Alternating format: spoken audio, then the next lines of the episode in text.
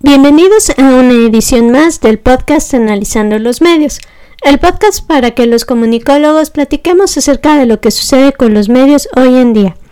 En esta ocasión vamos a comentar lo que es Disney, porque ha dicho que van a subir sus precios de sus servicios de streaming tras registrar pérdidas.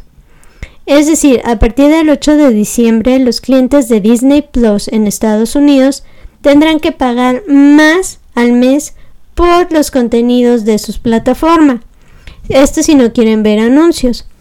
Este incremento es una nueva modalidad, por decirlo así, para compensar lo que ha sido la pérdida de suscriptores.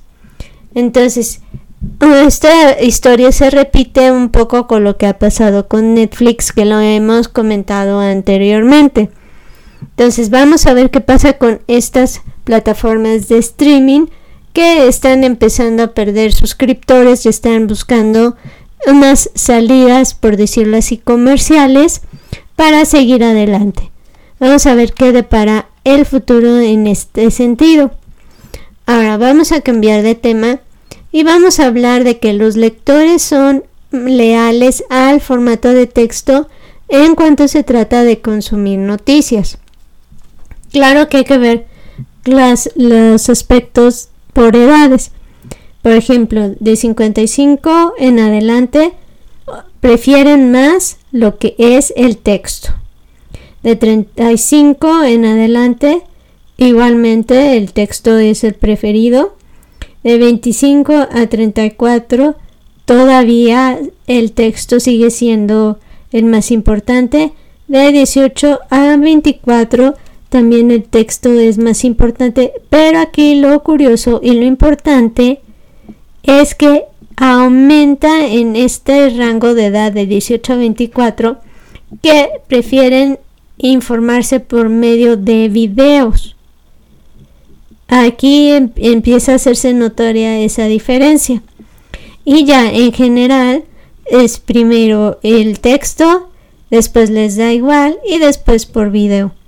Entonces es importante ver esto sobre todo por las edades, a ver si, si no cambia los gustos conforme se van pasando las generaciones, porque ya se empiezan a ver cierto cambio, aunque todavía predomina, como lo mencionamos, el texto.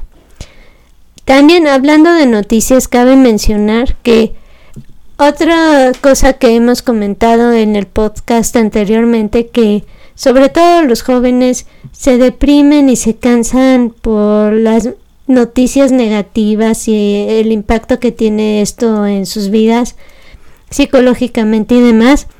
Fíjense que también no nada más los jóvenes, también la gente se cansa de noticias negativas o que tienen impacto negativos tanto en sus vidas como en la sociedad. Por ejemplo, esto se ha oído mencionar a la gente que ya están cansados de escuchar noticias del COVID, ya están cansados de escuchar noticias acerca de la guerra de Ucrania, solo por dar unos ejemplos.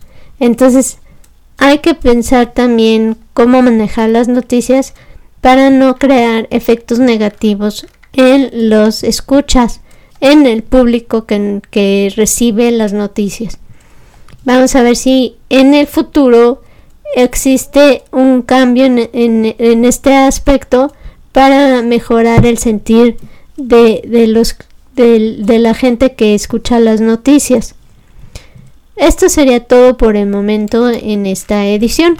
No nos queremos despedir sin agradecerles que nos hayan escuchado y recordarles nuestras redes sociales analizando los medios arroba gmail.com, Twitter arroba analizando media, Facebook analizando los medios y YouTube analizando los medios.